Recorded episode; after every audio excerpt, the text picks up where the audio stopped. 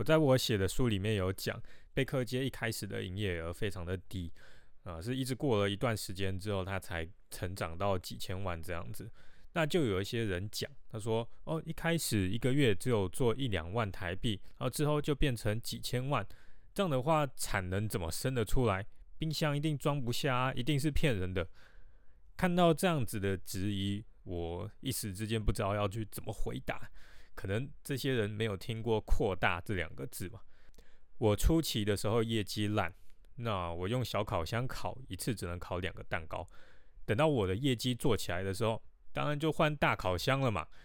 一开始只有我一个人在做，业绩一起来的时候，我当然也就请更多的员工来帮忙啊。还有冰箱也是，一开始我小小一台只能装十个蛋糕，后来我也就换成组合式的冷冻冷藏库。这个东西它是比房间还要大的，可是这些它并不是说一次到位，它是一步一步扩大的，让产能从每个月做十万元、五十万到一百万这样子提升起来。每一次我要扩大，会先扩大一点就好，确定业绩起来，然后场地不够用了，我才换地方，不会直接就砸一堆钱，然后盖一间很大的工厂。所以我自己在创业不到十年的时候，我已经换了六个地方。这样子做就是为了要控制风险。我有一个朋友，他的公司在月营业额突破百万的时候，他就借了大概一千万元啊，要去扩大，盖了一间很大的厂房。然后他非常自豪的跟我说：“哦，我告诉你，我这间厂房，它每个月做几千万的产能都没有问题。”我心里就想。你这个厂房每个月做几千万，当然没有问题。但是问题是，你的营业额要怎么去做到几千万？不然哪来的钱去支撑这个巨大的工厂的成本？因为一定他都是跟很多人借钱，还有跟银行借钱，才有办法去盖这间工厂嘛。结果他搬了厂房之后呢，业绩拉不起来，他的钱还不出来，他就倒闭，然后跑路。原本他月营业额百万的时候，他如果好好的做。不要去扩张的太大，那他每个月其实收入会是非常好的。当然，这并不是说叫你不要扩大，而是要在适当适合的时候，用安全的方法来扩大。至于什么时候要扩大，这个是很容易判断的问题。只要你的产能有限，做不出来，然后客人想买你的东西买不到，因为你做不出来，那就可以扩大。当然，并不是说你。只有偶尔一两天产能做不出来就可以扩大，你至少要持续这几个月的时间都一直做不出来客人需要的东西，产能真的很不够了再扩大。重点就在于安全的扩大方法。假设今天我做蛋糕，我要扩大的话，本来一天做十个，想要扩大到一天可以做二十个蛋糕啊，有这几个方法。第一个就是换机器，或者是增加网站的功能。比如说烤箱啊、搅拌机这些，用比较大的机器，可以一次做大分量的蛋糕，然后增加一倍的产能。这样子的话，一定是效率更高，然后也会是一种扩大。那网站的话，它的功能如果越自动，那就可以省下我很多的时间嘛。那我就可以去做更多的蛋糕啊。还有第二个，请员工，人多的话，那产能当然会提高。来第三个，换场地。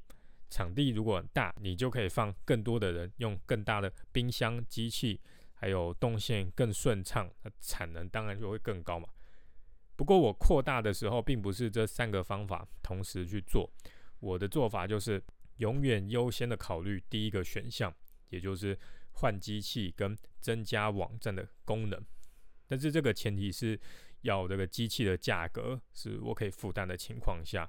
譬如说烤箱嘛，我一开始很小的烤箱，它一万五只能烤两个蛋糕，那我要换比较大的烤箱，可以烤一次烤五个六个蛋糕，那只要三万多块，这是我可以负担的，那我就会马上把这个列为第一优先的选项，然后去买，因为一次可以烤到三四个、四五个蛋糕，它等于产能是直接增加一倍，一整天下来，一个月下来完全不一样。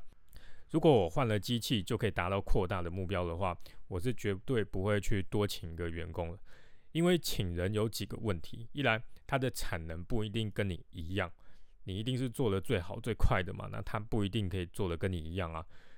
那再来，他可能会常常的出错，你就要花时间去训练他，结果很有可能训练完之后他就不想做又走了，你要再重新请一个人，或者是人请了之后，你的业绩拉不起来怎么办？有一些老板他就会继续苦撑，然后打肿脸充胖子，还继续给薪水、给奖金。那有的老板呢，就是选择把员工直接炒掉。不管是哪一个选项啊，你感觉都会很差，都会很痛苦。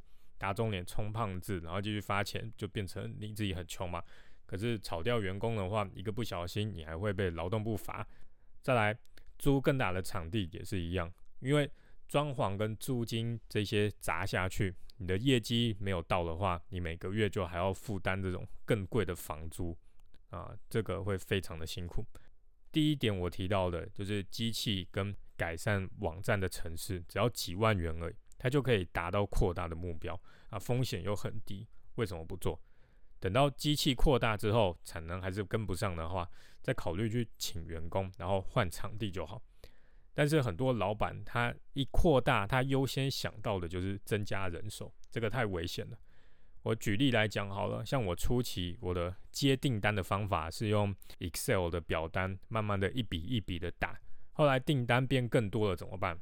那有的人的做法就是哦，他请一个人啊，请一个行政来打订单啊啊没有，我的做法是架一个官网，然后省掉打订单的动作，因为官网他们的。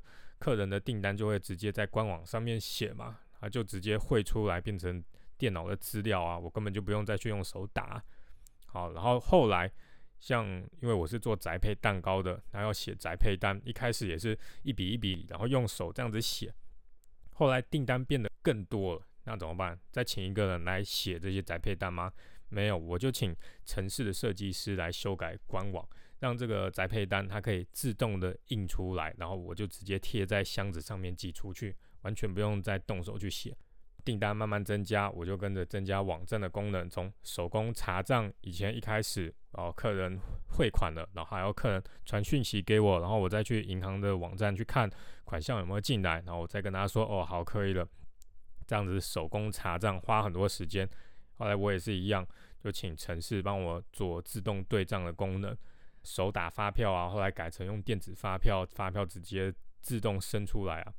烤箱、冰箱这些器具都是就换更厉害的，那一个人的产能就可以提高好几倍。同样，这些机器这些功能，我不是一次通通加进去，是营收跟产能到了一个程度后，我才一个一个的加上去的。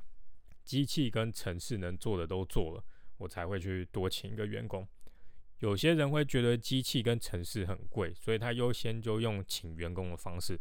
但是你仔细算一下，会发现机器跟城市除了风险低之外，很快就可以回本。譬如说，我刚刚有讲到宅配单可以直接印出来的这个城市，我当初才花一两万元就请设计师做好了，但是一天下来，他至少可以省掉半个人的时间。那你算一下，半个人一个月大概是多少钱？单纯这个城市大概一两个月就回本啦。就算是你自己写宅配单，一天只花一个小时写，一个月下来你花在宅配单上面的时间换算成时薪是多少钱？一样也是非常的不划算嘛。不用几个月的时薪就可以做这些自动列印的功能了，而且你的时间非常的宝贵，可以省下这些时间来想办法去卖更多的产品。扩大的话还是老话那一句，要控制风险。想着最差的情况，万一扩大之后业绩增加，公司撑得下去吗？可以负担扩大的成本吗？我都会先计算确认扩大之后，万一业绩没有进步的话，我还可以负担，我才会进行扩大的动作。我也是用这个原则来决定每一次要扩到多大的规模。请人的话，初期我都是先请兼职的，等到产能确定起来之后，才会开始请正职的人来帮忙。毕竟兼职的人员，他在业绩差的时候可以少排一点班，然后控制风险嘛。这个就是我扩大的原则，也是确保公司活下来的方法。可能有一些人会觉得，哦，这个方法非常的小家子气，他们选择想要去赌一把大的，就像我的朋友那样。但是我用的方法是存活率最高的，谁活得久，谁才是赢家。这个就是创业。